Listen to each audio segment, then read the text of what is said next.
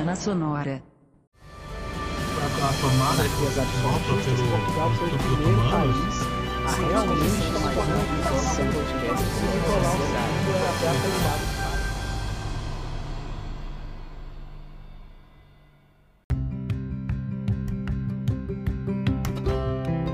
Ei, rapidinho, antes de começar esse episódio, nos ajude.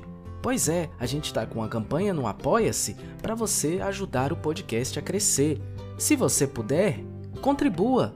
Onde? Basta ir em apoia.se barra História Sociedade sem o E e contribua nas mais várias formas que você puder. O link você vai encontrar na descrição desse episódio. Você também pode acessar pelo nosso site que é historiesociedade.com e por lá você vai conseguir também contribuir, pessoal. No mais, vamos ao episódio. Bom dia, boa tarde, boa noite. E se você sofre de insônia, boa sorte. Estamos começando mais um episódio do podcast História e Sociedade. Eu sou o Sérgio Amaral e ao meu lado aqui estão o meu colega de sempre, o Vinícius Orix, e o nosso convidado, Eleazer de Castro.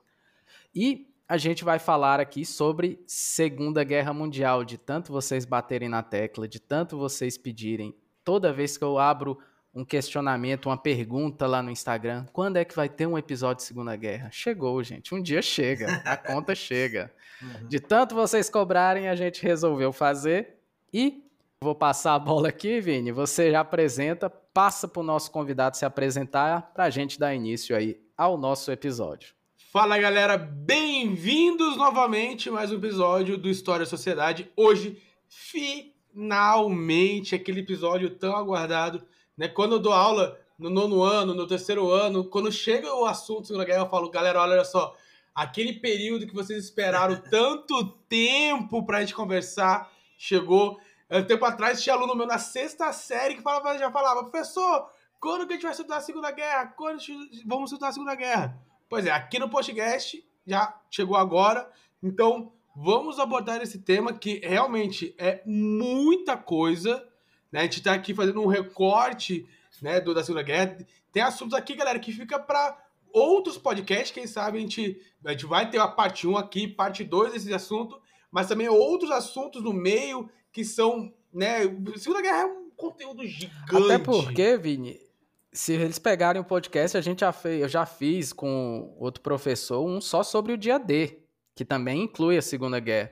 Então, assim, dá pra fazer a parte 1, a parte 2 e dá pra fazer recortes ainda pra fazer mais dá pra episódios. dividir recortes e recortes. Mas pra gente falar de uma maneira geral, de uma maneira ampla do que foi a Segunda Guerra, todas as movimentações da Segunda Guerra, a gente trouxe aqui um convidado, indicação da Juliana, nossa eh, convidada do último episódio, o senhor Eleazar de Castro aqui, que tem um- uma história muito legal com a Segunda Guerra, né? No final do- desse episódio a gente vai comentar sobre a vivência dele em relação com a Segunda Guerra, não, né, óbvio, temporal, mas a- hoje em dia. E, e a gente vai fazer esse papo muito legal que vocês esperaram tanto. Então, bem-vindo, Eleazar, bem-vinda ao História e Sociedade. Muito obrigado pelo convite que vocês fizeram. Muito obrigado a Juliana, se ela estiver nos escutando. Eu comecei a me interessar pela Segunda Guerra Mundial quando eu tinha 10 a 12 anos de idade. Né? Meu pai falava muito, comprava literatura, revista Seleções do Reader's Digest. Né? Então, aquelas revistas que falavam sobre a guerra de, da Segunda Guerra Mundial, e eu comecei a me interessar, comecei a aquilo começou a habitar o meu imaginário infantil.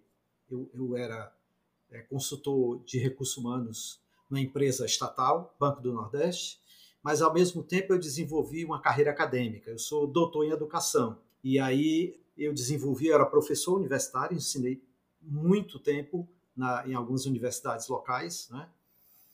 Mas quando eu resolvi parar, eu disse, tá bom, já trabalhei demais, agora eu vou tocar esse meu hobby. E aí eu escrevi, escrevemos esse livro, né? O segundo já está uh, no caminho, já está no forno, é o segundo volume, assim como o outro que fala da, dos heróis da Segunda Guerra Mundial, pessoas que sacrificaram às vezes a sua própria vida para salvar judeus, né?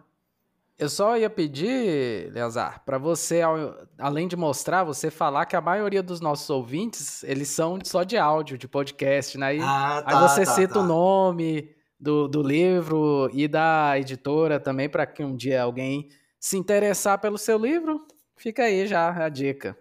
Olha, meu livro, o nosso livro, aliás, é da editora Chiado, que é editora portuguesa, né, mas publica livros no Brasil.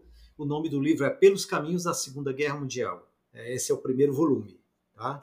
E é o nome do nosso grupo que a gente tem em WhatsApp, é o nome do, do nosso perfil no Facebook, no Instagram, é o mesmo, Pelos Caminhos da Segunda Guerra Mundial.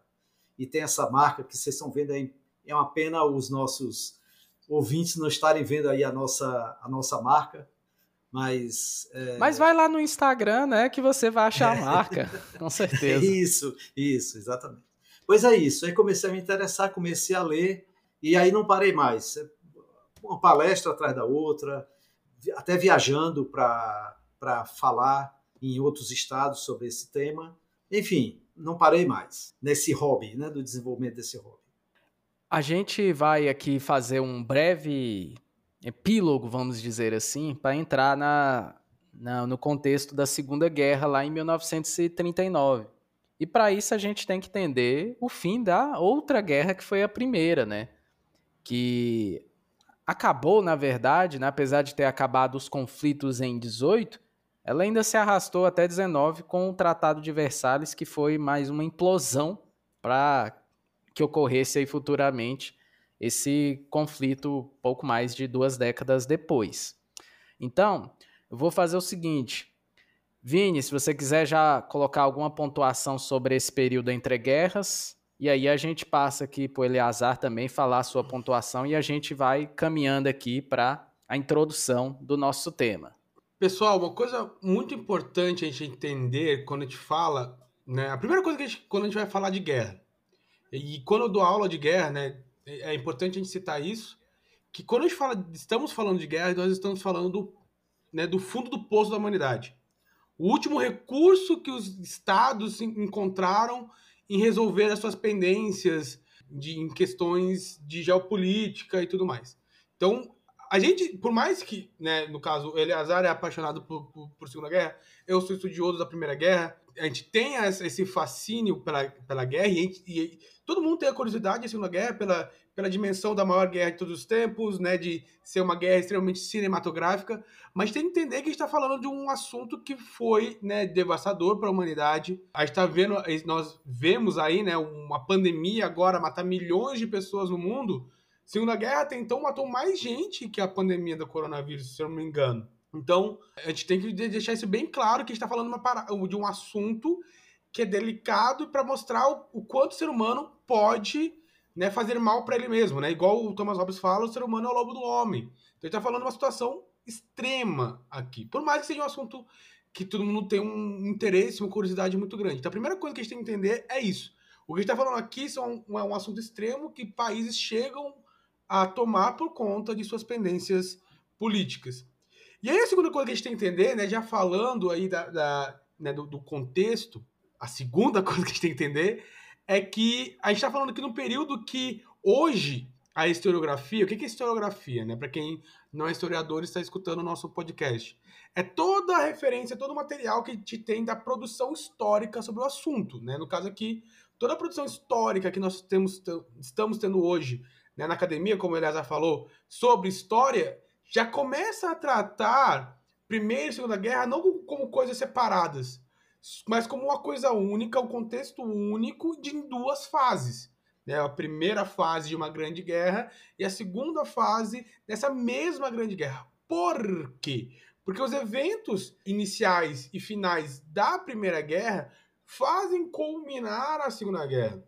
Né? Então, a gente tem que lembrar que a gente vai fazer um episódio sobre a Primeira Guerra, né? Eu preciso fazer esse episódio por mim, é uma questão de Você precisa, né? Eu tô te eu devendo preciso, essa, tá? né? Eu, a gente tá me devendo.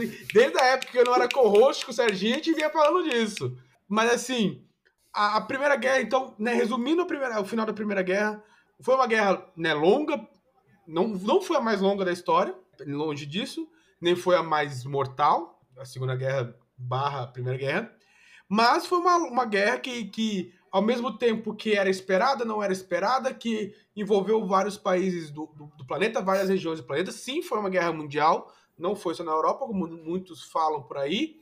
E acaba com um, uma Alemanha que era um império derrotado, humilhado, né, porque tentou de, qualquer, de todas as formas conquistar o território francês e não conseguiu. A gente tem também, no, no fim da, da, da, Primeira Guerra, o fim de vários impérios, né? além do próprio Império Alemão. A gente tem o fim do Império Turco-Otomano, nós temos o fim do Império Austro-Húngaro, Austro-Húngaro né? nós temos o fim do Império Russo. Vamos lembrar que a, a Rússia sai antes do fim da guerra, né? Paz de Brest-Litovsk, e para fazer a sua revolução, na toa que a Alemanha ajuda Lenin a chegar na Rússia para fazer a revolução e tirar a Rússia da guerra, mas mesmo assim a Alemanha acaba perdendo. E no Tratado de Versalhes nós temos toda aquela cerimônia, toda aquele, aquele, aquela, uh, aquele teatro e a culpabilização gigantesca da Alemanha. Que sim, a Alemanha de Guilherme II, ela vai ser a grande articuladora da Primeira Guerra. Ela não foi a única. Isso é muito importante falar. Mas ela foi a grande articuladora para a Primeira Guerra ocorrer da forma que ocorreu né? E ela vai ser a grande, a grande culpabilizada pela Primeira Guerra. Mas também temos que lembrar que a Itália, ela começa a Primeira Guerra neutra, ela fazia parte das potências centrais, o que a gente chama de Tríplice Aliança, mas por questões de rixas com o Império Austro-Húngaro, que sempre foram inimigos por muito tempo, ela se declara neutra, como você aliado do meu inimigo, e no, no, no meio final da guerra ela, ela sai né, da, da sua neutralidade para integrar a Entente, ou seja, querendo ou não, foi um baita de um traíra, né? Foi um baita de um traidor.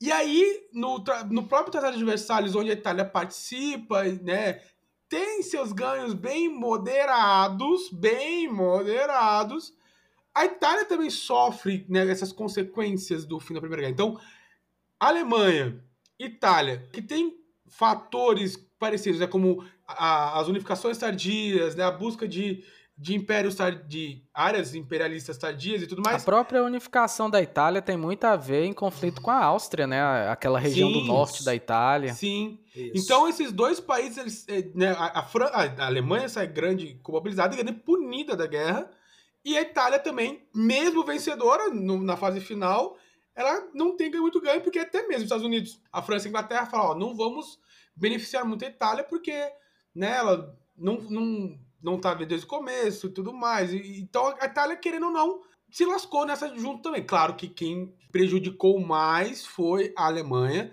né, que teve uma crise inflacionária gigantesca, que teve problemas sociais, se tornou dependente dos Estados Unidos, né, na República de Weimar, que é a, a, a república a política do, do pós-Primeira Guerra, pós-Império né, dos, dos Rosen, Hohenzollern, se não me engano é isso.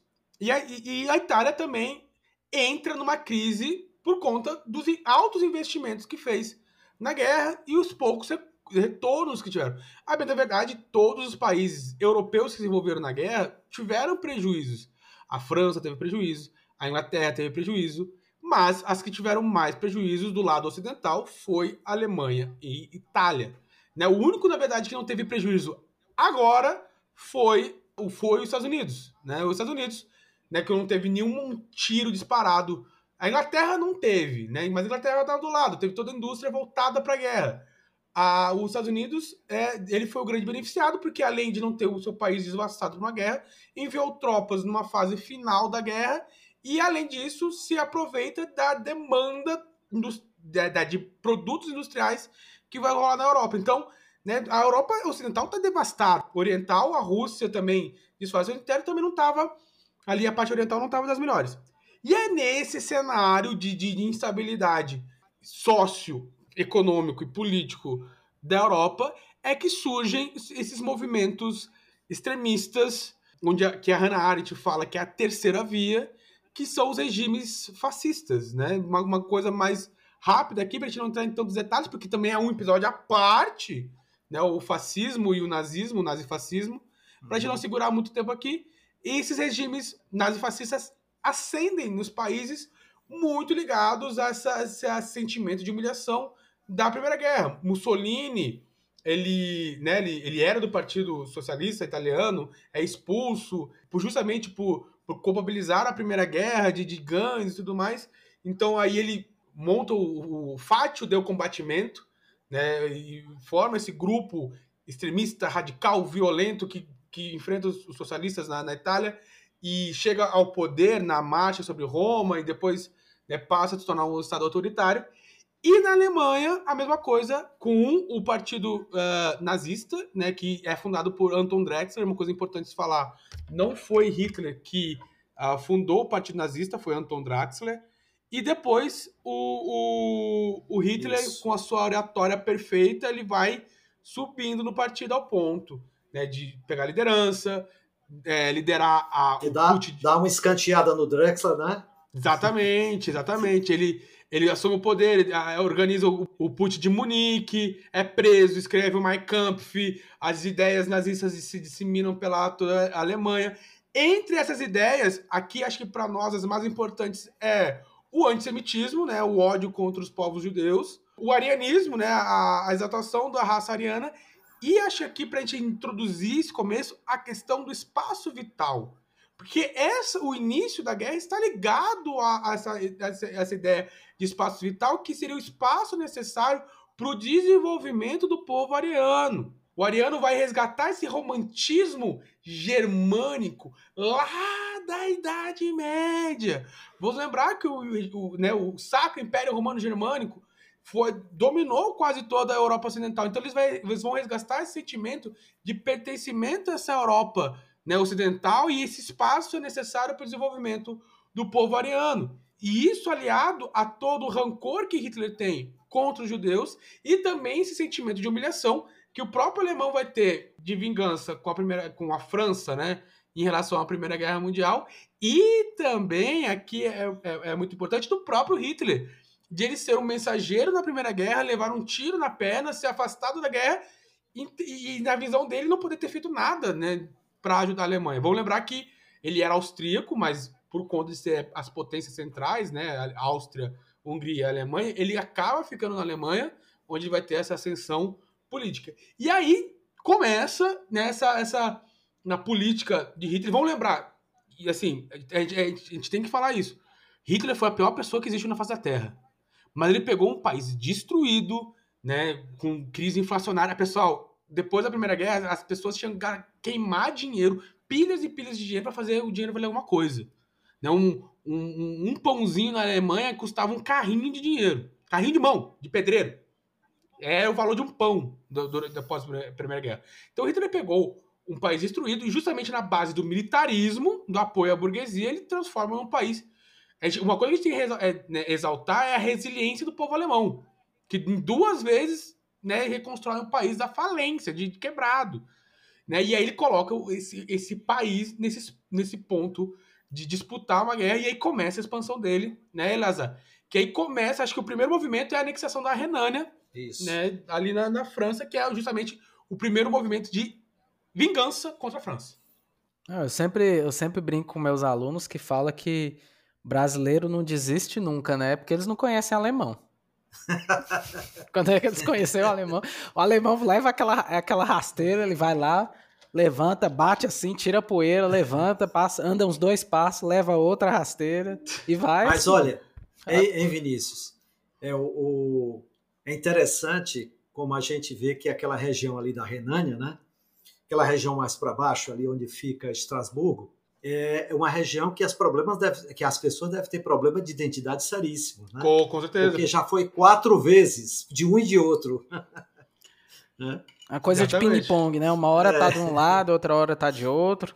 É. E você vai visitar Estrasburgo, por exemplo, você vê que é uma cidade francesa, mas é uma cidade francesa com construções em, em Chaimel. Com nome é alemão. alemã. É, a própria cidade tem o um nome alemão. E né? o próprio nome alemão. Exatamente.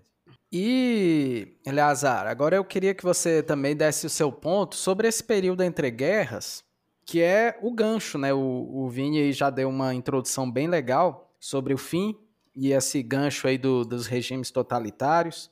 A uhum. gente tem, ele falou principalmente aí do nazifascismo, né? E citou também a Revolução Russa, que é muito importante, afinal, a Rússia vai ser um dos pontos centrais aí mais para frente nessa guerra.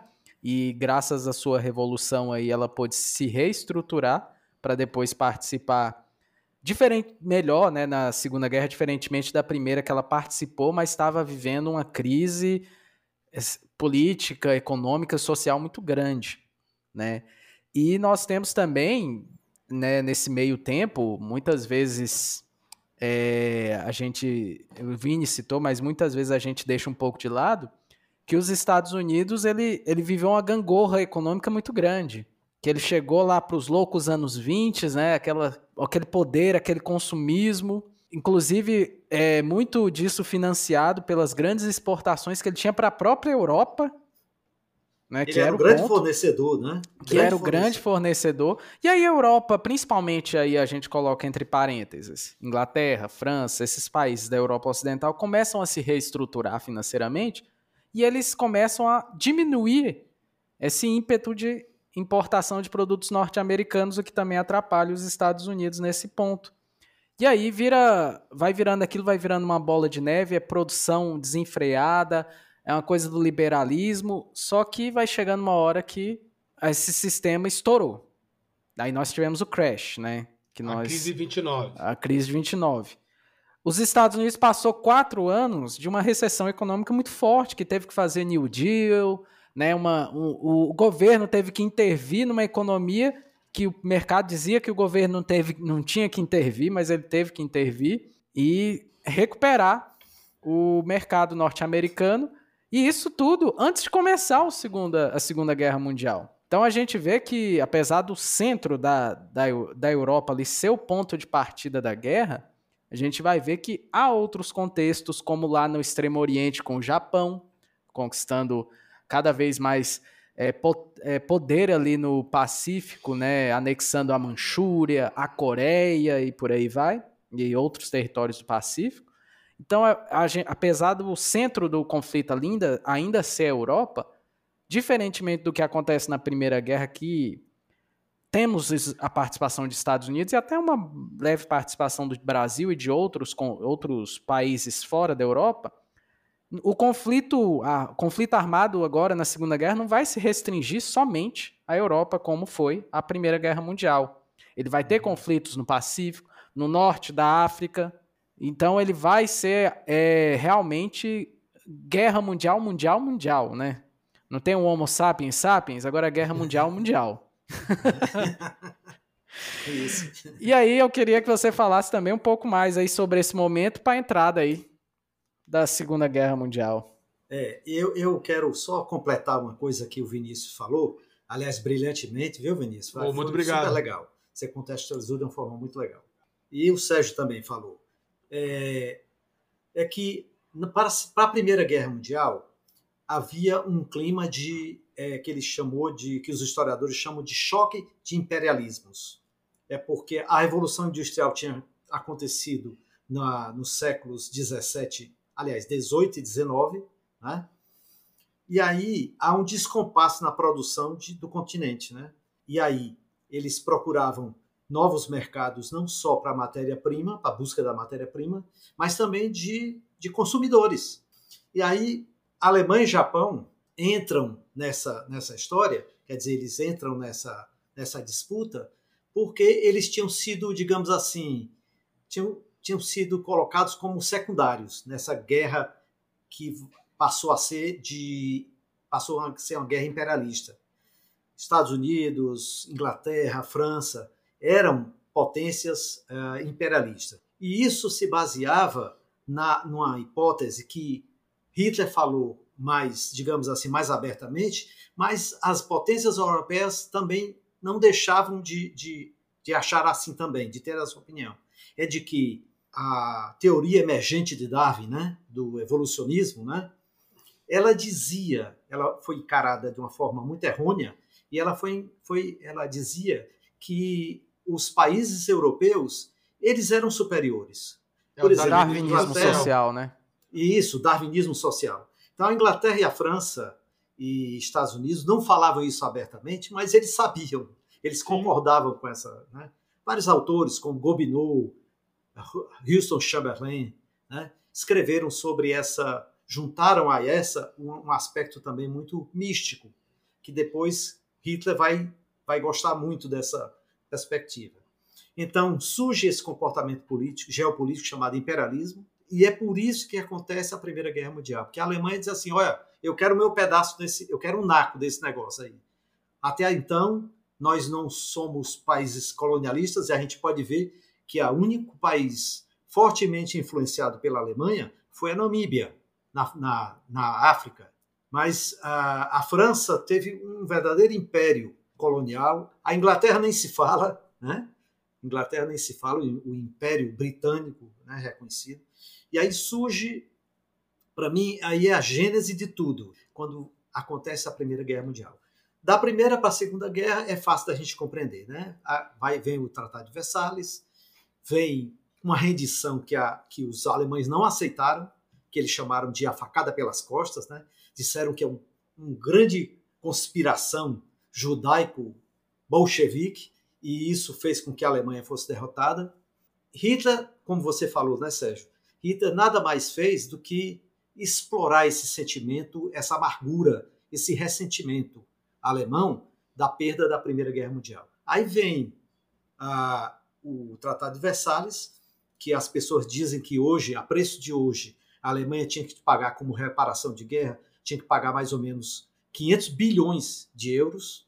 Você imagina 500 bilhões de euros. E que na verdade nunca pagou, nunca pagou ah, integralmente, né? É, eu me lembro que em 2010 eu, eu me lembro que apareceu nos, nos noticiários uma notícia que pouca gente atentou, mas era o pagamento da última prestação da República Federal Alemã, a última prestação da reparação de guerra. Mas era simbólica, era, era simbólica, é só para fazer de conta. Porque, na verdade, não havia condições de pagar. Então, você tem essa, nesse entreguerra, para mim, a figura fundamental aí, principalmente a partir de, de 1929, foi Hitler. Né? Ele explorou essa pobreza, essa dificuldade, essa os alemães estavam à míngua, né? E ele explorou muito bem esse sentimento de ódio, de ressentimento, de amargura e de reivindicação do chamado Lebensraum, que é o espaço vital. Ele achava, como ele dizia, que os alemães eram um povo superior, então ele dizia: todo povo superior necessita de um espaço maior para se desenvolver. Né? Foi o que você falou, né, Sérgio?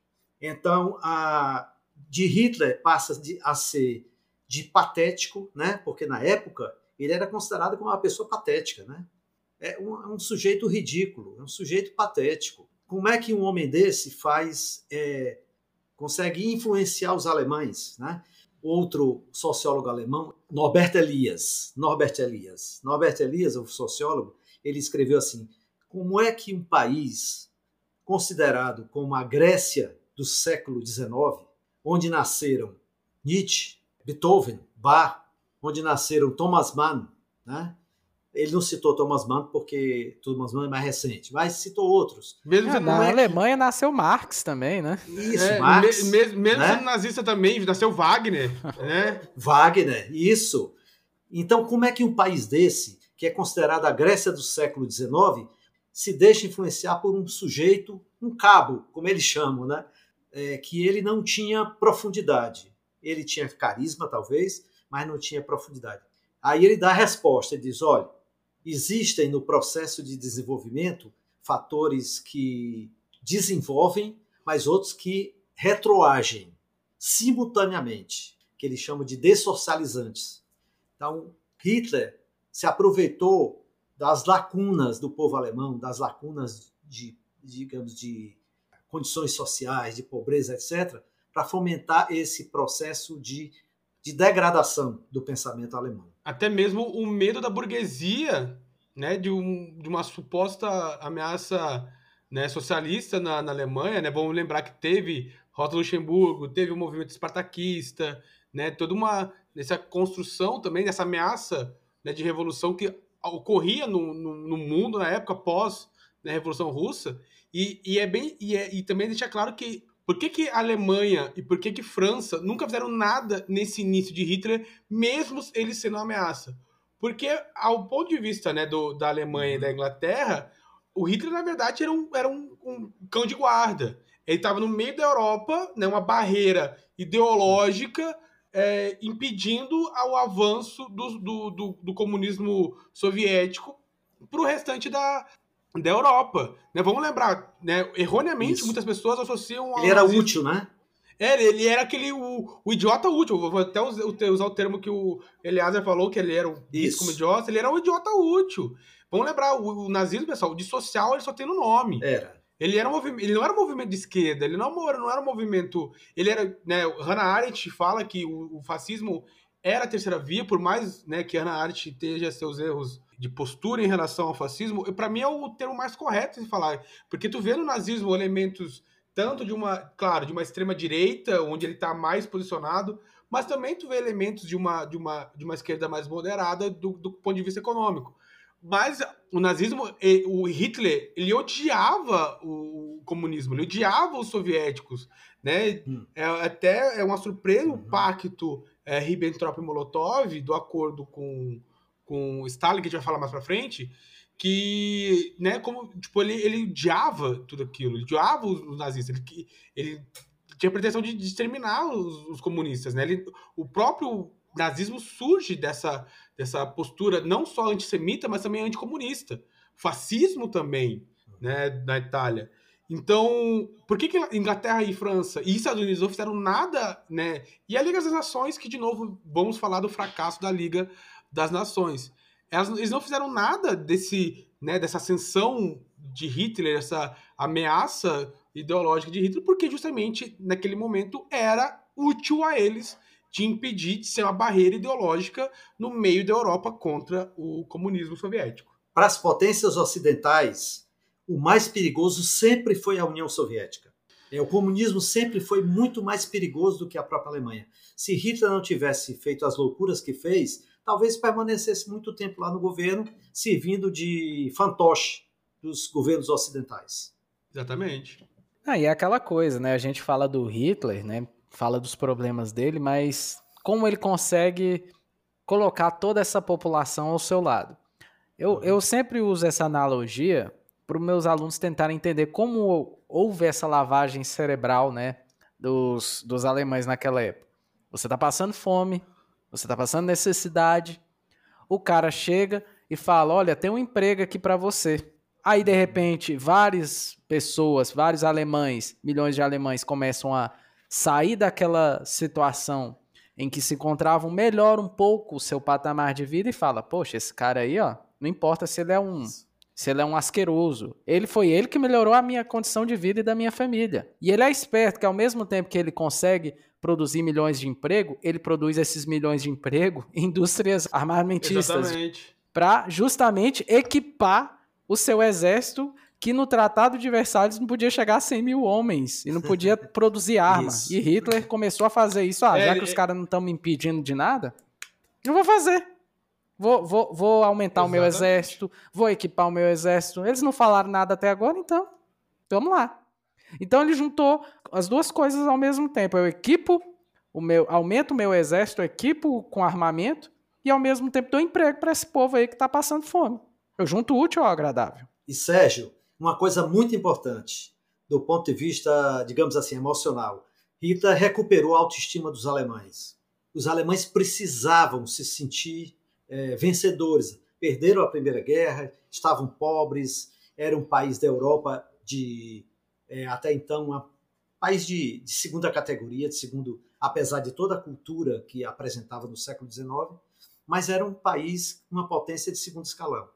E aí Hitler trabalha essa autoestima desse, desses alemães de tal forma que por isso que ele conseguiu essa adesão, né? essa, essa vinculação do povo. Né? E, e por que, que é importante a gente falar que o, o Vinícius citou, né, o Leazer também citou, que ah, Hitler estava começando a reerguer a Alemanha Inglaterra, França, Estados Unidos, Nações Unidas estavam fazendo vista grossa para isso, porque é justamente isso que vai aumentar o ímpeto desse poderio nazista alemão, que vai chegar a um determinado ponto que Hitler vai pensar assim, eu, o céu é o limite, né? Exatamente.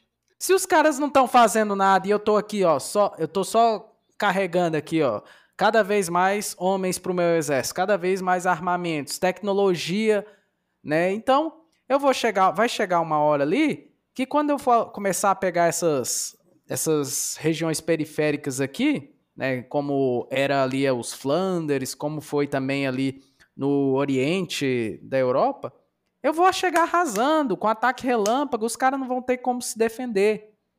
E vai chegar um momento que a Alemanha já está tão poderosa que aí, aí não vai ter como, né? Vão olhar para um lado e para o outro. É, galera, o homem, o homem tá achando agora que é o, que é o Deus aqui Dá- na Terra. dá- se dá um ultimato, né? Ele não, não cumpre e quando for ver Não já cumpre, tava... que é justamente que é justamente naquele 1 de setembro de 39.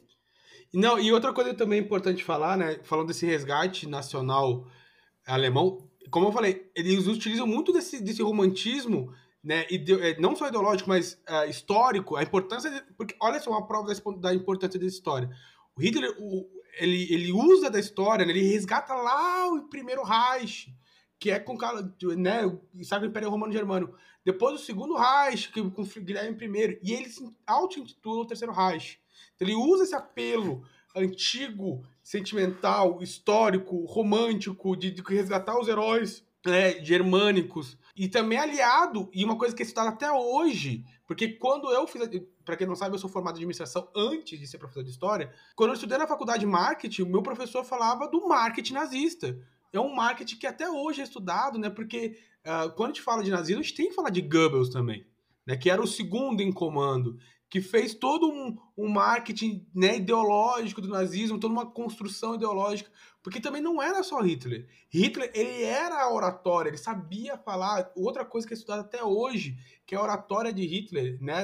É estudado o poder de convencimento do Hitler. Aquela- Aquelas posturas que ele faz agressivas, aquilo passava um, um, um sentimento que o povo alemão falava, opa, ele está se doando, ele está se martirizando por nós.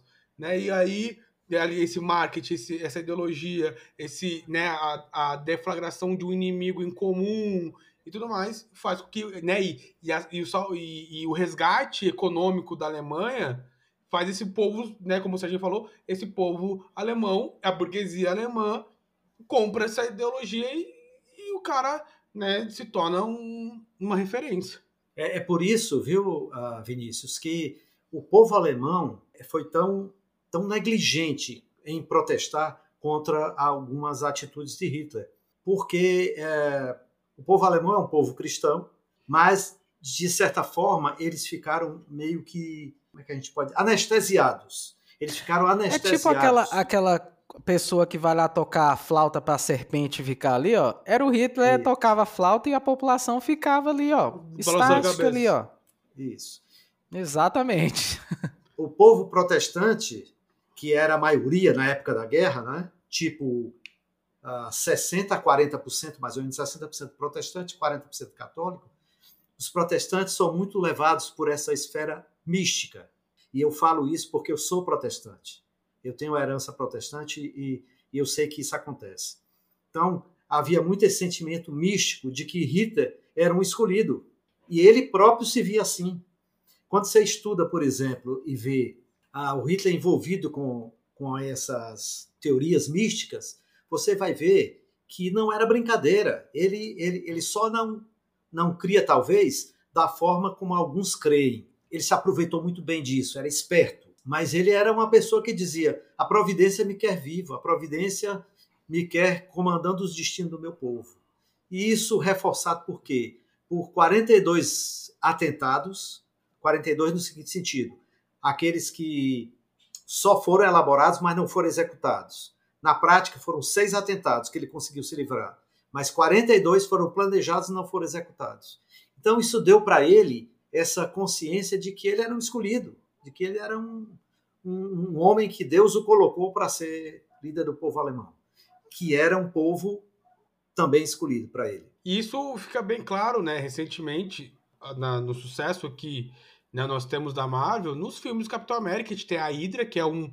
Não existiu a Hydra, era né, uma, uma parada inventada, mas que se utiliza do nazismo por conta. E tem lá a busca do Tesseract, que era um, não algo místico, né, dentro do filme e tudo mais, porque mas isso sai de uma premissa real, né, de que de que o Hitler tinha esse não, não Hitler, né, mas integrantes do Partido Nazista tinham esse envolvimento místico, né, de, de esferas ocultistas, até mesmo o outro filme que utiliza disco de de super-herói, que é o Hellboy, né? O, filme, o primeiro filme, o quadrinho se utilizam desse, dessa temática ocultista do nazismo. Eu, um, um outro filme que eu vou deixar aqui para quem gosta dessa mística de nazismo é o Indiana Jones e os Caçadores Isso, da Arca Perdida. Da Arca Perdida. Indiana Jones de E aí que eles estão estão atrás da, da Arca da Aliança, né? É, que é, vai dar o poder supremo, aquela é, coisa é, toda, né? É tanto... E aquilo ali aconteceu diferente, mas aconteceu, vocês sabem, né?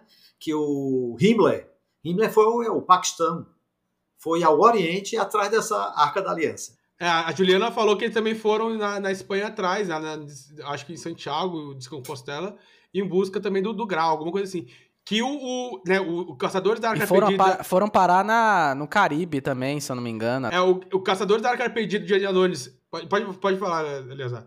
Na verdade, Himmler era mais místico do que Hitler. Sim, sim. Hitler sim. era... Ele tinha uma, uma convicção, digamos assim, era meio plástica, meio... meio ele, ele usava aquilo a, a seu favor. Quando ele era muito insensado pela população, ele concordava porque aquilo é, confirmava que ele tinha o poder nas mãos. Né? Mas, na verdade, se perguntasse se ele cria mesmo de fato, é, eu, talvez eu, ele dissesse que não. Né? Ou deixou de, de estar próxima dessas teorias místicas porque ele sabia que a população alemã julgava que isso era muito primitivo. Então, e Alemã, o povo alemão rejeitava essas teorias místicas. E a gente, agora, e o engraçado é que a gente falou bastante Hitler, hein? Hitler. Dá, o Hitler que dá um super podcast também, viu? Como tem não, coisa é, para falar desse homem. Não tem, não Mas tem sabe como, por que, né? Sérgio? É porque não tem como Hitler... desassociar a Segunda Guerra isso, de Hitler, infelizmente, isso. gente. Na verdade, é como eu disse, a, o período entre guerras praticamente foi Hitler. A, a figura de Hitler é que vai trazer os contornos dessa análise que a gente vai fazer, porque Hitler pesou muito. E retomando aqui, só pra gente Não, só, seguir a, a linha de raciocínio, só fazer, uma, só fazer uma piada, uma piada com o meu xará, meu grandíssimo amigo Vinícius Marra, que tá lá na Alemanha, né, estuda as relações né, de, do Partido Nazista, né, governo Hitler, com, com o, é, o período Vargas no Brasil. Beijo, Marra, saudade de você. Ele, ele me contou uma história muito engraçada, porque como ele estudava né, né relações Brasil e, e nazismo, ele né, aprofundou no estudo também de Hitler, né? Diz que ele tinha muito livro sobre Hitler em casa, né? E os livros do Hitler têm a foto dele. E a mãe dele brincou uma vez que na casa dele era sempre três pratos. Era ela, ele e o Hitler, né? Pra, pra almoçar junto. Pela quantidade de livros que tinha. pela quantidade de livros sobre Hitler que tinha. Ó, ó aqui. Nas minhas costas aí. Eu tô vendo aqui um Hitler aí nas suas costas. Eu vi também, um, tá? um cinza ali, ó, bem na, pra quem não, não tá, né, tá no áudio... e, é um, e é um bem grosso, por sinal. Pra nossa ó. visão aqui, ó, tá na, na esquerda aqui do Eleazar, assim, ó, bem em cima aqui, ó. Nós já falamos do, do papel aqui no momento da França, Inglaterra e Estados Unidos de tapar os olhos, né, para a ação de Hitler. E aí é nesse momento que a gente está entrando quase aqui na, no início mesmo do conflito de fato, que a gente vai ver a formação das alianças, principalmente da parte do eixo. Porque a gente vai ver que a parte do, do, da aliança mesmo, dos aliados, ela vai se formando meio que já no decorrer da guerra, né? Porque começa mais com França e Inglaterra, né? É, basicamente não tem um acordo né, entre a aliança. Foi aquela coisa, ocorreu e foi. Né? Foi se juntando, catando aqui, inicialmente França e Inglaterra, depois entra os, os Estados Unidos, depois entra a União, a União Soviética, na verdade, ela, ela não faz parte da aliança, ela só entra na guerra. Né? Do parte da aliança não teve acordo. E a gente vai falar por que, que ela entrou. É, é vamos falar lá pra frente. Mas, a gente vai falar por que ela entrou e a gente. E a gente vai falar aqui também por que, que os Estados Unidos entrou mais para frente, né? Porque os Estados é. Unidos ele estava do lado dos aliados, estava, só que ele não queria, ele não queria botar só... o pé na, na Europa. No, na, na, na, guerra. Não, tava, ele falava assim, do ó, jeito que ela queria. Tava, os Estados Unidos estavam do jeito que eles queriam, né? Ó, vocês fazem a guerra aqui, eu tô mandando o armamento aí, se virem aí, ó. E... Né, mas eu, eu já vi, eu já vi relatos também falando que os Estados Unidos ele só não foi antes porque ele precisava de motivo. Aí ele. Não, eu já falo isso mais pra frente, vou deixar isso mais pra frente.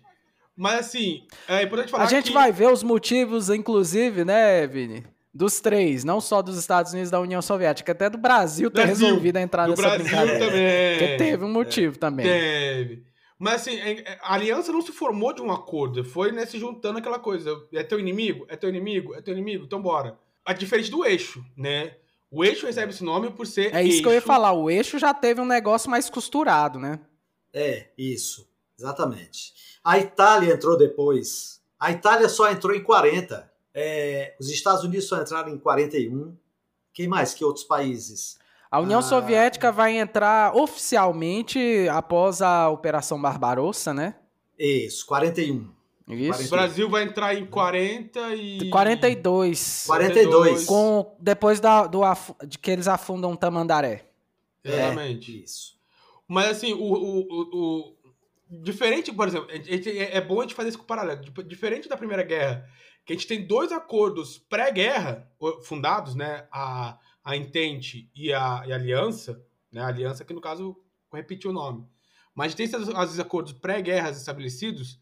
Ah, na Segunda Guerra, o único acordo pré-guerra estabelecido é o eixo, né? Começa com o eixo Roma-Berlim, pelas, pelas, pelas proximidades políticas e ideológicas entre Mussolini e Hitler. Notou que ambos, né, como a gente falou no episódio passado com a Juliana, financiam ao lado de- da, da Falange na Guerra Civil Espanhola, né, é importante falar isso, né, desse, desse- dessa proximidade entre Mussolini e Hitler.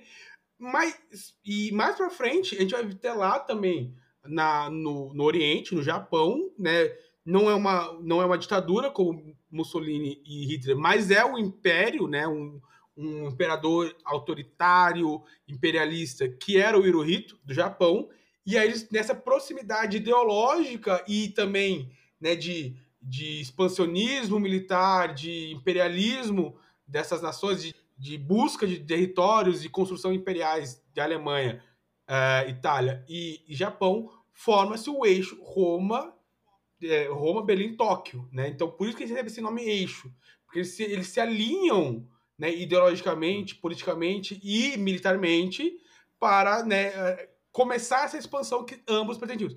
Porque o Japão já estava nesse processo, né? O Japão queria só consolidar suas, suas pretensões pela, Isso. pelo Pacífico, Coreia e China. O Japão, inclusive, o Japão, muitos historiadores defendem que a guerra, na verdade, começou em 37 com a invasão do Japão na Manchúria. Muitos Uhum. historiadores defendem isso.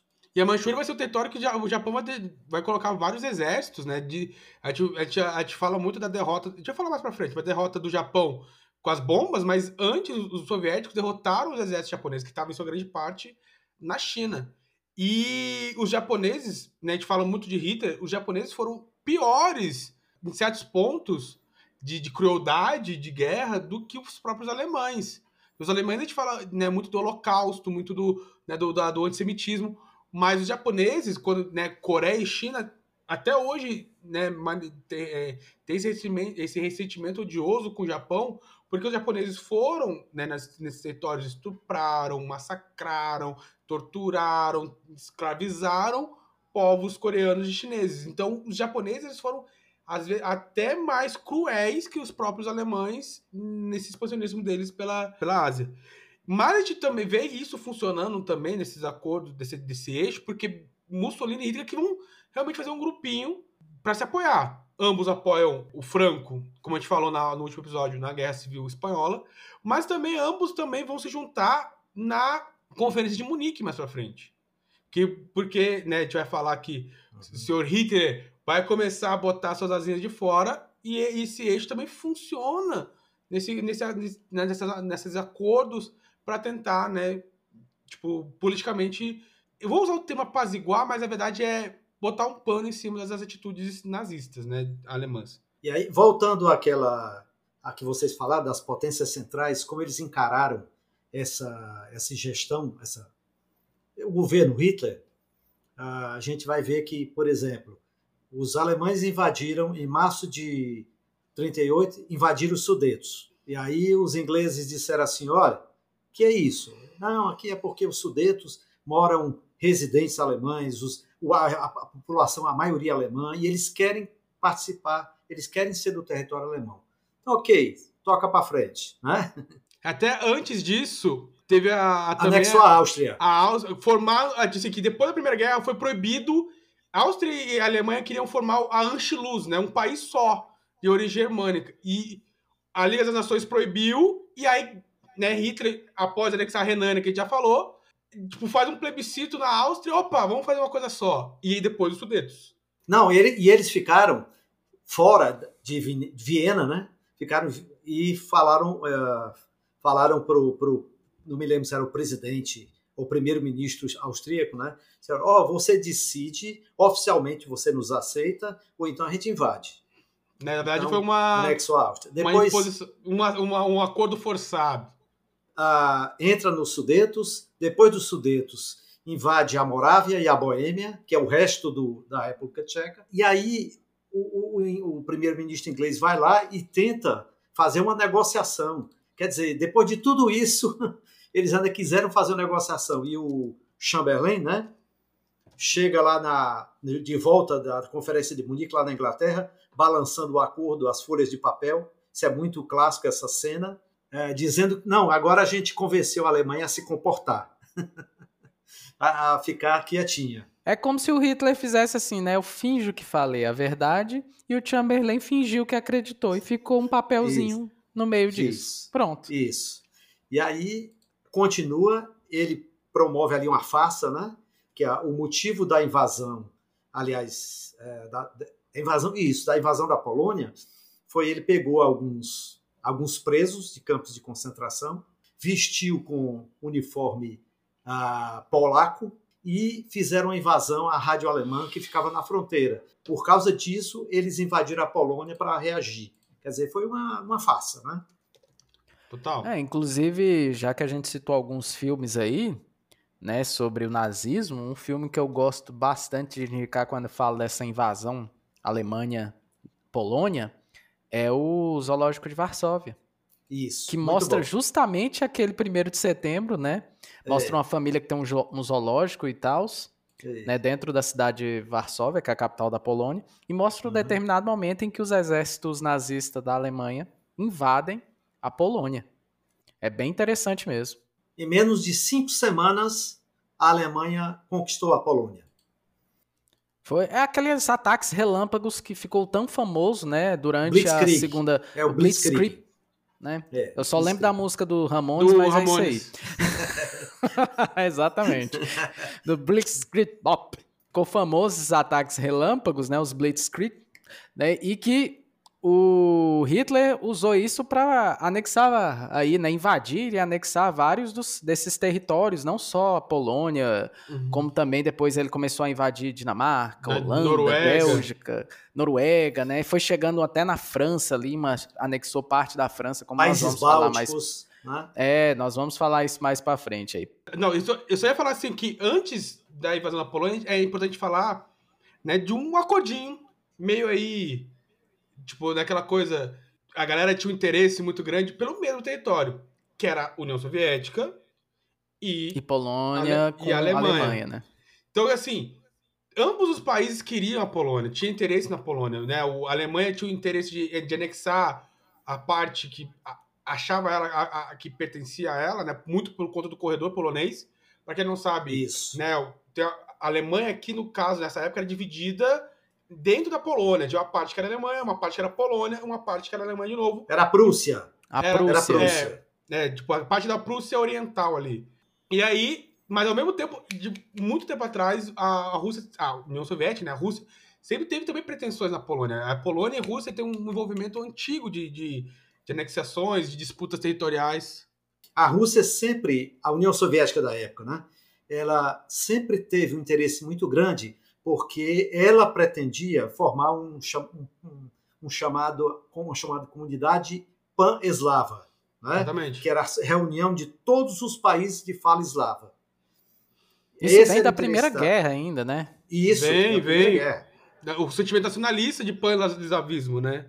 E aí a Alemanha também tem interesse da metade para baixo ali. Era a Prússia, Danzig, né, que era o chamado corredor alemão, Danzig. Mas voltando aí, né, a gente falava do pan-eslavismo, pan-germanismo, né, também. Também, também, Também, de outro é, lado, né? do outro lado.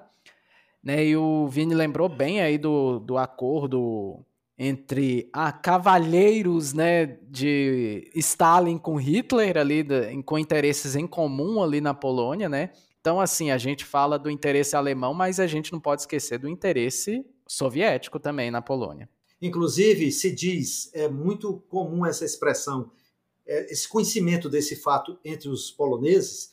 é, eles disseram: enquanto Hitler invadia Varsóvia, os russos estavam do outro lado do rio Vístula, esperando o seu momento. Sim, Eles sim. iam entrar, os alemães iam chacinar e eles iriam depois como espécie de ah, salvador da pátria, como dominadores que vieram depois dos alemães. Não, é, é- é importante falar né, do acordo, né, a gente chama de Pacto de Não Agressão, mas o, o nome do, do acordo se chama Ribbentrop-Molotov. Sim, Molotov, Molotov, é, é o nome de um, um general russo que é, recebeu o nome também daquele, daquele é, aquele recurso né, de uma garrafa com algum combustível com a ponta com, pegando fogo. Recebeu o mesmo nome em homenagem a esse, esse general russo. E Ribbentrop e o- é o ministro das Relações Exteriores alemão. né? Exatamente. E, e esse acordo foi importante por quê? Porque qualquer um dos outros países que desse o primeiro passo seria uma declaração de guerra. Se a Alemanha desse um primeiro passo na Polônia, seria uma declaração de guerra contra a Rússia, e a mesma coisa ao contrário. E, e esses países, nesse momento, eles não queriam se enfrentar. Né? Ao mesmo tempo que eles se odiavam, e aí surge a, primeira, a segunda pessoa que é importante falar aqui, porque a gente fala muito de Hitler, mas também temos que lembrar de Stalin. O Stalin também odiava o nazismo, assim como o Hitler odiava o- o- a- os soviéticos, né? Então, se qualquer um dos dois desse aquele passo, seria uma declaração de guerra. Então, aquela coisa, o Hitler pensa, eu não vou me envolver com os, os soviéticos agora, eu quero me envolver depois. Né? O Stalin pensa a mesma coisa, não vou me envolver com os nazistas agora porque né, não, não, não me interessa. Então, ambos, né, aquela coisa, eu quero a Polônia, eu quero a Polônia, então fazemos, façamos um acordo aqui entre nós de dividir a Polônia. E sai o acordo, né, famoso não agressão, na verdade, Ribbentrop e Molotov, da, realmente da separação da Polônia entre esses dois países. Hitler falou, ó, vou anexar essa banda ocidental, você anexa a banda oriental e ficamos tranquilos. Não é à toa que depois disso saiu várias charges, né, ironizando esse acordo, né, de pacto não agressão, de que foi, era um casamento entre Hitler e Stalin, e aí tem Hitler de noivo, Stalin de E noiva. cada um com a faca na, numa faca, né? Tem uma que cada um tá com a faca nas costas, porque em algum momento eles iam né, se, se chocar por conta das intenções da Polônia, mas antes disso eles falam assim, ó, não vamos nos envolver agora por conta disso. Só que, obviamente, né, a gente olha para outro lado, Inglaterra e, e França já tinham dado o ultimato na Conferência de Munique para Hitler. Eles falaram assim, ó, beleza você anexar a Renânia, beleza você anexar a Boêmia e a Moldávia aqui, é, beleza você ter anexado a Áustria, só que qualquer outro passo que você dá agora, né, é declaração de guerra. E a- a- Hitler acabou de negociar o próximo passo dele. Só a Inglaterra e França que não sabia. Né, o Stalin já estava preparado na dele e as coisas, todas as cartas no baralho aqui já estão em cima da mesa. Só faltava a gota d'água. E ela vai correr. E, e interessante, é, talvez não tenha se confirmado, por exemplo, que Rudolf Hess fez aquela viagem maluca, né, saiu de avião lá de Munique para a Inglaterra, para tentar fazer um acordo em separado com a Inglaterra. Talvez, a talvez ele, ele tenha ido mesmo por iniciativa própria. Mas o fato é que Hitler desejaria fazer um acordo à parte com a Inglaterra para poder combater a União Soviética. Porque o maior perigo para as potências centrais era mesmo, como eu falei, era mesmo a, A União Soviética. né? E tem, e tem também, já que falamos aí desses ambos tratados né, de União Soviética com a Alemanha e essa tentativa com a Inglaterra, o Churchill, quando vê a força do, do Império Alemão crescente, ele vira para o Stalin e fala: Olha, abre teu olho que qualquer hora ele vai se virar para você. E o Stalin fala: Não, não vai. Ele fez um tratado comigo aqui, ó. Ele não é doido. Pois ele foi doido. Mas interessante, não sei se vocês já viram uma foto na internet que diz, não sei se é verdade, mas diz retratar a, o exato momento em que Stalin recebeu a notícia da invasão alemã da Barbarossa. Ele está sentado assim, olhando para baixo, assim com um cigarro, como quem está arrasado, porque ele foi enganado. E uma serpente como Stalin, ser enganada, ele não é, admite, sim. né? e o engraçado, os ouvintes aí estão se perguntando, poxa, gente, mas de repente a Inglaterra estava ali adorando o Hitler com seu expansionismo e combatendo o comunismo, mas é isso mesmo, é um jogo de interesse sujo. E a guerra envolve muito isso, principalmente quando a gente trata dos líderes. A Alemanha uhum. queria fazer tratados com a União Soviética, mas pensou em fazer tratado com a Inglaterra para bater na União Soviética. Pouco depois, Inglaterra e França, que não olhavam bem Stalin, se juntam com os Estados Unidos e a gente vai ter reuniões dos, do, do presidente norte-americano, do primeiro-ministro inglês e do Stalin ali, é, tracejando como é que eles vão combater de, de fato esse eixo. Então era uma coisa muito maluca. Era, era uma, você não sabe a voluptuosidade de, de estar o Stalin de uma hora aqui atacando a Alemanha, mas ao mesmo tempo ele virar e te atacar. Acho que é por isso que depois do fim da Segunda Guerra a gente vai ter aquele movimento ali das duas forças emergentes, né? Tentando aí dividir os blocos entre socialista e capitalista, que é a Guerra Fria. É uma coisa é. mesmo bem você, maluca. Se você olhar para trás da história, né, Sérgio, você vai ver o que Inglaterra e França, se você pensar em dois inimigos mortais, esses serão Inglaterra e França. Você quer entender Exatamente. Inglaterra e França? Tem uma música que diz perfeito isso. Entre tapas e beijos, Leandro e Leonardo. Vai lá. Essa é a música que você vai entender Inglaterra e França. Pronto. É ódio, é desejo, é paixão, é ternura, né? É verdade. Mas a gente está falando aqui das invasões. Vamos dar prosseguimento aqui. Tem lá a invasão a Barbarossa, né? O Operação Barbarossa. Ah, sim, sim. Que é, a Alemanha vira seus olhos para o Oriente, né, não só mais para o Ocidente.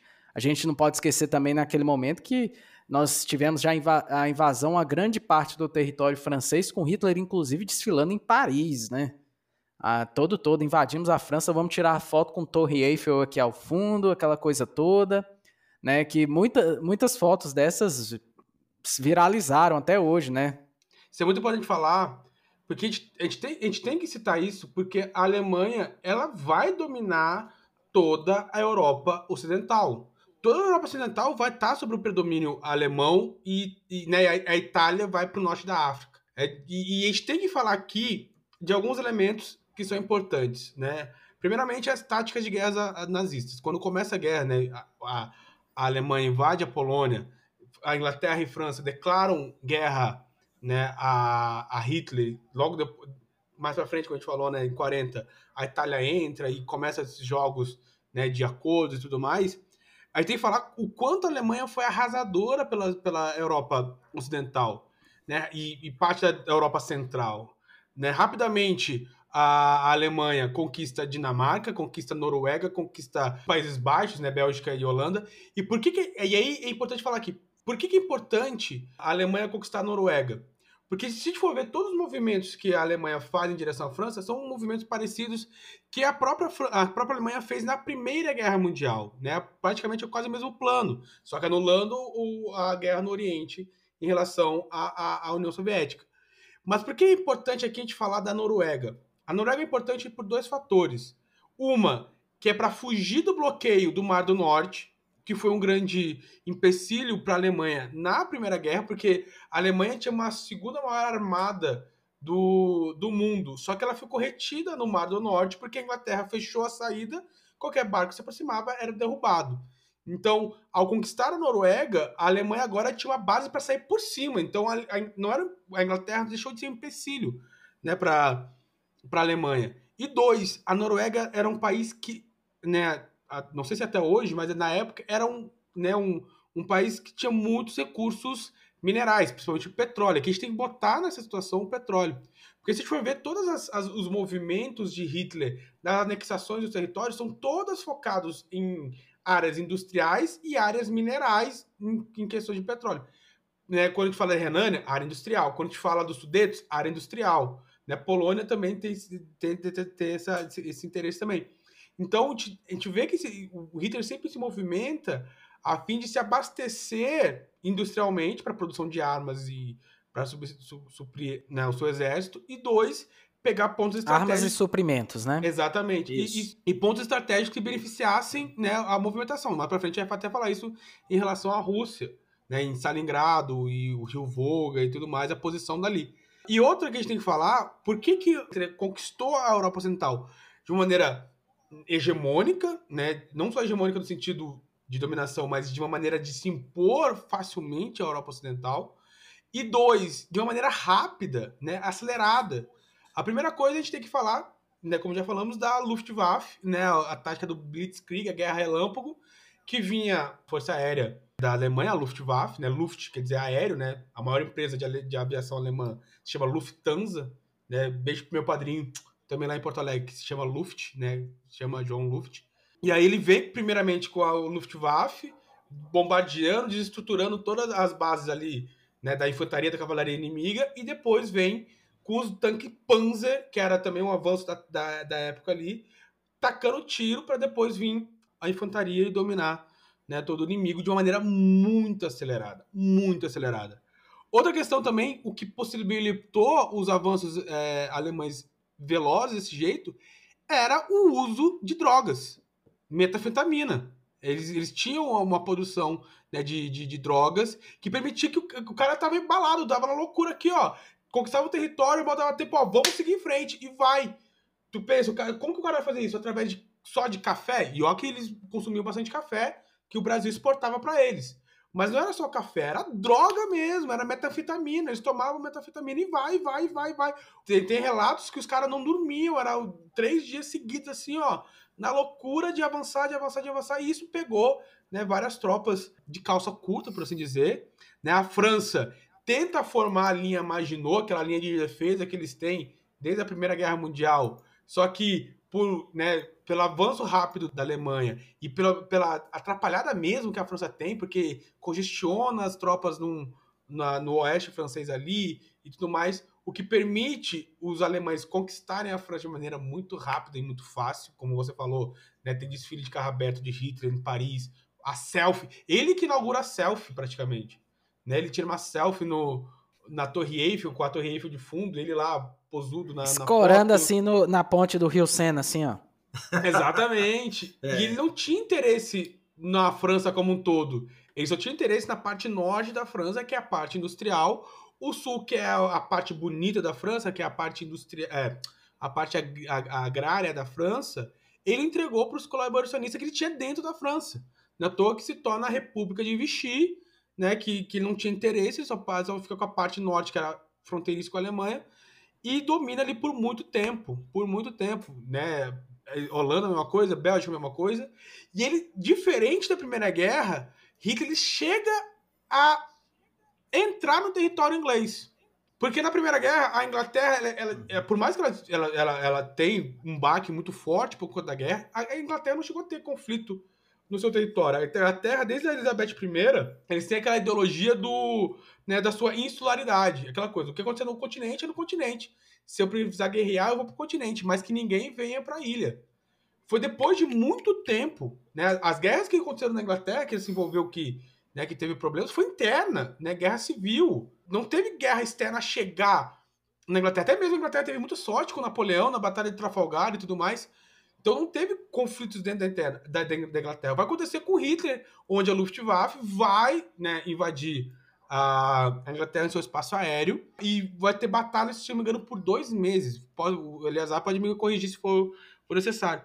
Londres vai ser bombardeada, né, vários conflitos aéreos entre a Luftwaffe e a RAF, que é a Royal Air Force né, da, da, da, da Inglaterra. E ali vai ser a primeira derrota de Hitler também.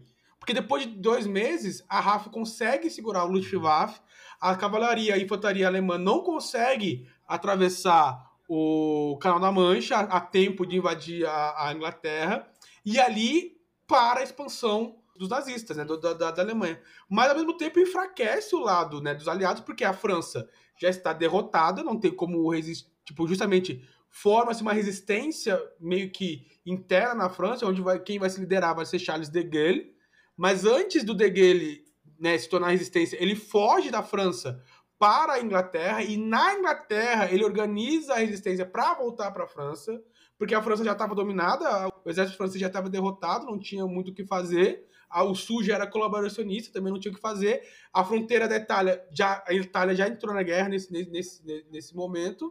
Então, a Europa Ocidental está dominada pela Alemanha. Vamos lembrar, a Espanha, colaboracionista, né, também. Franco estava no poder. A Portugal, Salazar estava no poder, que também era um regime fascista. Por mais que a gente não se fala muito falar de Salazar. Então, a Europa Ocidental e agora o norte da África, com, as, com os avanços italianos e alemães, ficou dominado. Então, a situação, naquele momento, era total. Né, o primeiro tempo, vamos falar, o primeiro tempo da guerra Tava aqui 2 a 0 para a Alemanha. Porque tava tudo dominado. Só restava os Estados Unidos enviando armas uhum. e, né, sem poder entrar na guerra para a Inglaterra, a França não tinha o que fazer, né, o restante tudo dominado e a Rússia naquele acordo ainda de que, né, a Hitler até então estava de boa. Então, basicamente nesse momento, se a guerra parasse aqui, se Hitler falasse, ó, acabou, acabou, tô de boa, tá isso, vamos fazer acordo, a Europa era nazista. Só que as pretensões dele né, não, não frearam o ímpeto dele. Viu, Vinícius? Às vezes eu vou fazer palestra em algum lugar sobre a Segunda Guerra Mundial e as pessoas fazem, é muito comum, são muito comuns as seguintes perguntas. Primeira pergunta: o senhor acha, né, professor, o senhor acha que ah, se, a se os Estados Unidos não tivessem entrado na guerra, os aliados teriam vencido? Essa é uma pergunta muito comum. E a outra é isso quem venceu a guerra foi a União Soviética ou foram os aliados das potências centrais, né? Essa segunda Isso... a gente deixa para a próxima. Essa segunda a gente deixa para a próxima. próximo tá capítulo. tá certo, tá certo. Ok. A primeira, então vamos responder. É, eu digo sempre essa primeira. O Reino Unido estava completamente desgastado, tanto da Primeira Guerra como questões mais próprias do, do da, da, da Inglaterra. Então, eu acho, é, eu sempre digo que se os Estados Unidos não tivessem entrado em favor dos aliados, provavelmente o final seria outro. Totalmente, totalmente. Na verdade, porque estava. Assim, por mais que o, o Hitler, né, a Alemanha, se embreasse ali na, na, na, na, na Guerra do Oriente, né, justamente pelo fato não, se, né, se não tivesse uma operação Overlord ali também puxando a atenção no Ocidente, provavelmente a União Soviética não, não Hitler poderia manobrar para né, impedir né, um avanço tão visceral, por assim dizer, da, da União Soviética, porque justamente aconteceu com Hitler o que aconteceu na entre aspas com a Alemanha em algum momento da Primeira Guerra, o que ele não queria que ele acontecesse, que era a guerra de duas frentes, né, que era a guerra de ambos os lados. Acabou que na verdade foi três frentes, porque também é importante falar que a Itália não ajudou muito. Já, já ia falar isso, ó. Eu ia citar justamente aquele momento, Vinícius, que nós tínhamos um eixo, né? A gente tá falando da Alemanha, mas tecnicamente ainda é um eixo aqui. É. E a Itália, ela ficou encarregada de cuidar ali, principalmente do norte da África, porque a gente vai lembrar que muita daquela região ali eram colônias exatamente francesas, como a Líbia, né? Argélia. E colônias Argélia, e colônias inglesas, como era o caso do Egito. Sem contar que também era um canal de, de transporte o canal de Suez, e né? também né? de Exatamente. uma região que, com muito, muita produção de petróleo, né? Então, que passava muito petróleo. Então é assim, olha, Itália, eu vou pegar o bicho papão aqui, que é a Europa mesmo, você cuida lá. Só que chega um momento que o Mussolini levanta a mão assim, ó, tô dando conta que não. E aí a Alemanha manda os chamados Africa Corps, que é um exército específico para combater no norte da África. E aqui é um exército que, em um primeiro momento, tem muito sucesso também. Assim como a Alemanha teve em grande parte do, da Alemanha Ocidental e Central, esse, esse exército dos Africa Corps venceram muitas batalhas ali naquela frente. Né? Então, chegou um momento quando, mesmo com essas duas frentes, né, quando estava ali somente na parte ocidental e ali tentando o norte da África, até porque a França e a Inglaterra não estavam conseguindo nem delas mesmas, quiçá da, da Argélia e do Egito, a, a Alemanha estava se sobressaindo. O problema é que o Hitler quis fazer algo que nem o Napoleão quis, conseguiu naquele momento, né? Esse foi o problema. Aí eu acho que, por mais que o Mussolini não foi um cara que ajudou muito, eu acho que o olho gordo, o olho grande ali mesmo foi. O problema não foi o Mussolini, foi o olho gordo do, do Adolf Hitler.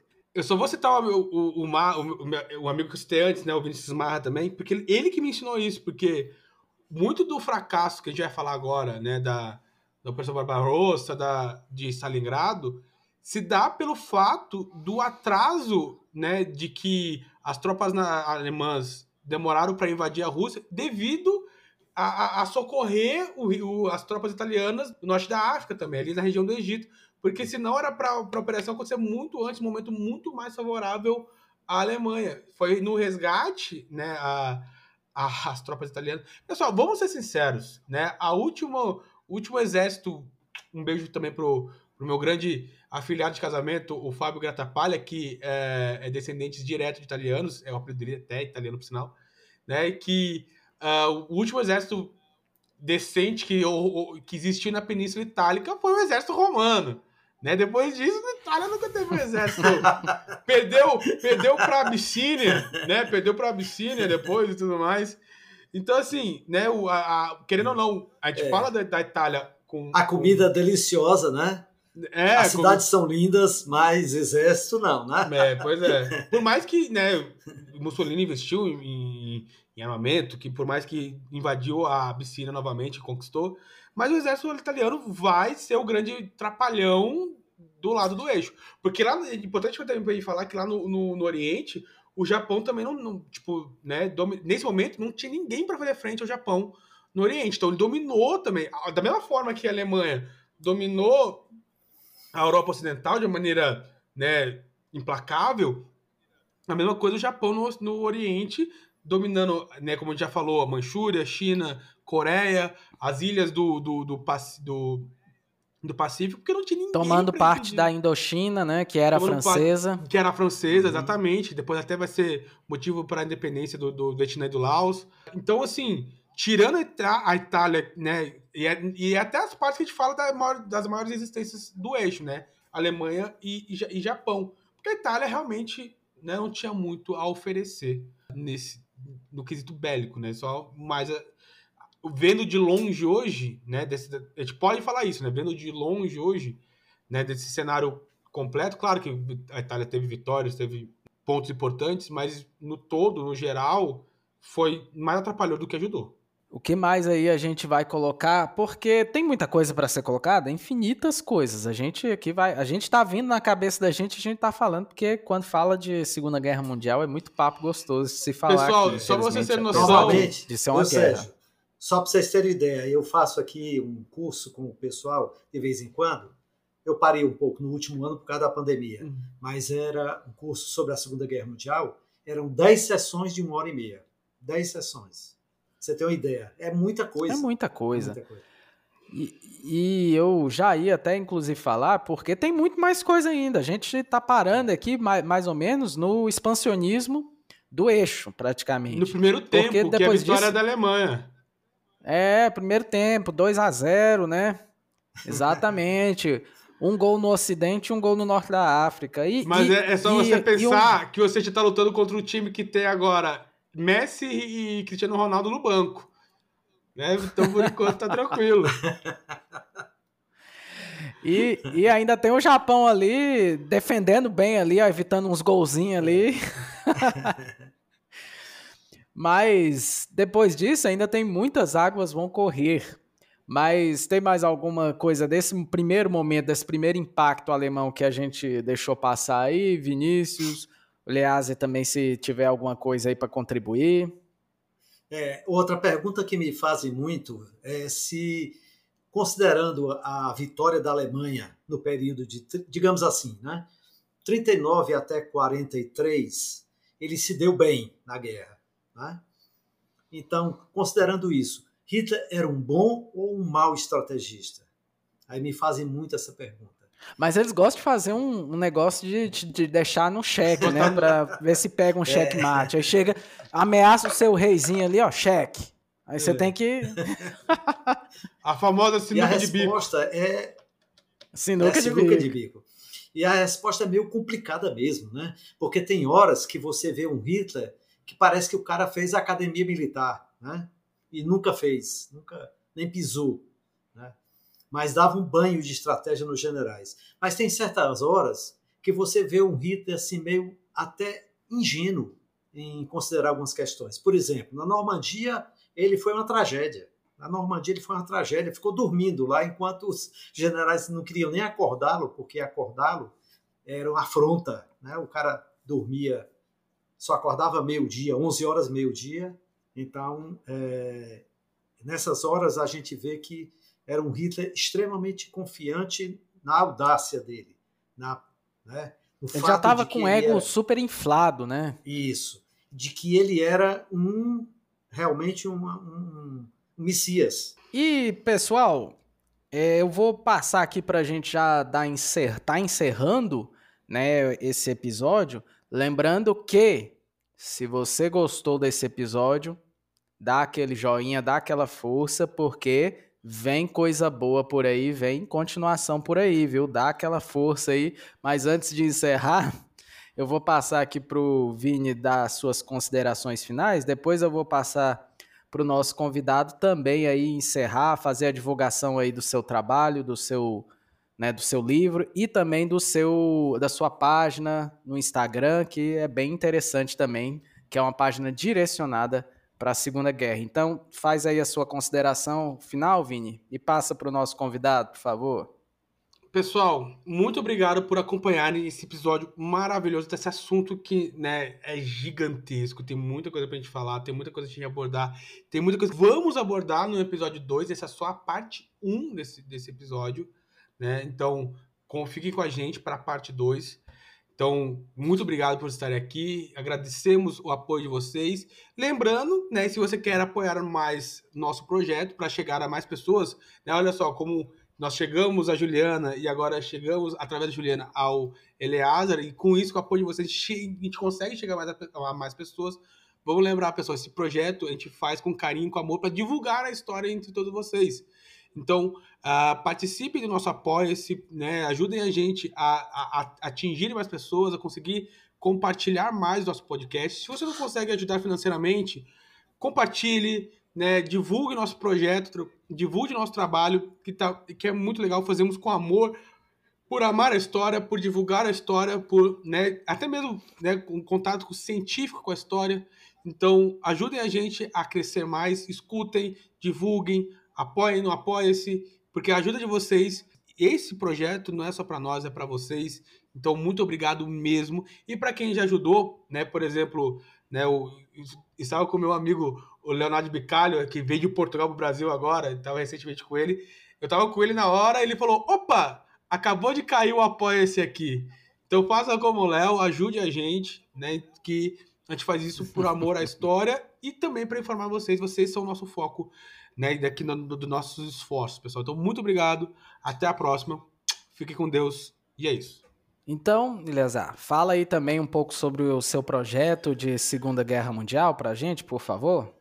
Tá certo. É, primeiro, eu agradeço o convite de vocês para falar sobre um tema que eu sinto muito prazer em fazer. Falar sobre a Segunda Guerra, para mim, é uma coisa muito prazerosa. Nosso projeto é Pelos Caminhos da Segunda Guerra Mundial. Esse segundo é em formato romano. Você vai encontrar, tem uma página de Facebook, tem no Instagram, que é junto, né, pelos caminhos da Segunda Guerra Mundial. E nós temos também um grupo de WhatsApp com pessoas que querem discutir uh, todo dia, porque uh, todo dia tem assunto desse tipo surgindo. É impressionante. É, uma, é um poço sem fundo, eu costumo dizer, coisa, uh, temas da Segunda Guerra Mundial. É, e nós lançamos o nosso livro, que tem o mesmo nome, Pelos Caminhos da Segunda Guerra Mundial. Estamos no volume 1, queremos lançar o volume 2 agora, a gente está trabalhando nele. Tem uma viagem, inclusive uma viagem prevista para Normandia no próximo ano, com a Tachidelec Viagens, que é a agência de viagem que a gente tem parceria, no começo de junho, justamente para coincidir com a comemoração da invasão da, do dia D, né? Sim. Dia 6 de junho. E vai, vai ter então a viagem para lá, para a Normandia, em junho, e tem uma outra para Polônia e Rússia em setembro, tá? Para coincidir então, com o 1 de setembro também? não foi essa não foi essa a intenção, mas, mas é, a gente quer aproveitar, né? Claro. Né? Então, como a gente não conhece a Rússia, nós conhecemos a Polônia, mas a gente não conhece a Rússia. Nós estamos esperando justamente essa visita à Rússia para fazer o volume 2, para concluir o volume 2. Até Legal. porque é um, é um ponto importante ter a Rússia no, no volume 2 aí, já que ela não está tanto no primeiro, né? e esperamos a contribuição novamente aqui, se puder, do, do nosso convidado do Eleazar, e se ele Com puder certeza. contribuir na parte 2. a gente gostaria muito. Então, pessoal, lembrando aí, ó, quem for escutar o episódio na sua plataforma aí preferida, seja Spotify, seja Apple Podcast, eu vou deixar né, os links aí do, do podcast, mas também os links aí para você acessarem a página do Instagram e do Facebook aí, né, do, da, do Eleazar aí, o seu projeto aí do, pelos caminhos aí da Segunda Guerra Mundial, que é realmente um projeto bem bacana. E se você está escutando aí já quer tá no Instagram e quer seguir a gente, arroba História e Sociedade. No Twitter, podcast East, abreviado, sociedade abreviada, aí fica podcast East Soc. E lá na, no Facebook nós temos a página também, que é o podcast História e Sociedade, que você pode nos seguir lá também para acompanhar todos os nossos posts e também as novidades em relação a episódios. Lembrando que se você escuta a gente pelo Apple Podcasts, dê aquela força, cinco estrelas aí ajudam muito a melhorar o ranking aí do nosso podcast e chegar a outras pessoas que se interessem por história assim como outras plataformas. Siga a gente, curta, compartilhe, faça aí o nosso projeto ir longe aí, que é para o não, não é o nosso bem, não é o nosso ego igual do Hitler, tá? Mas para ajudar aí a galera que gosta de história a ter um conhecimento aí mais amplo de uma forma de um bate-papo legal. Agradecendo aqui a participação do meu colega Vinícius e do Leazer aqui contribuindo bastante aqui com o nosso tema. A gente vai ficando por aqui, agradecendo você também que nos aguentou até aqui, está aqui com a gente até agora, meu muito obrigado pela audiência. Então é isso aí, pessoal. Um grande abraço na alma, um beijo no coração de todos vocês e até a próxima, pessoal. Tchau, tchau. O podcast História e Sociedade é produzido e editado por Sérgio Amaral e Vinícius Orix. Você nos encontra nas mais diversas plataformas de streaming de podcasts. Nos vemos na próxima, pessoal. Tchau, tchau.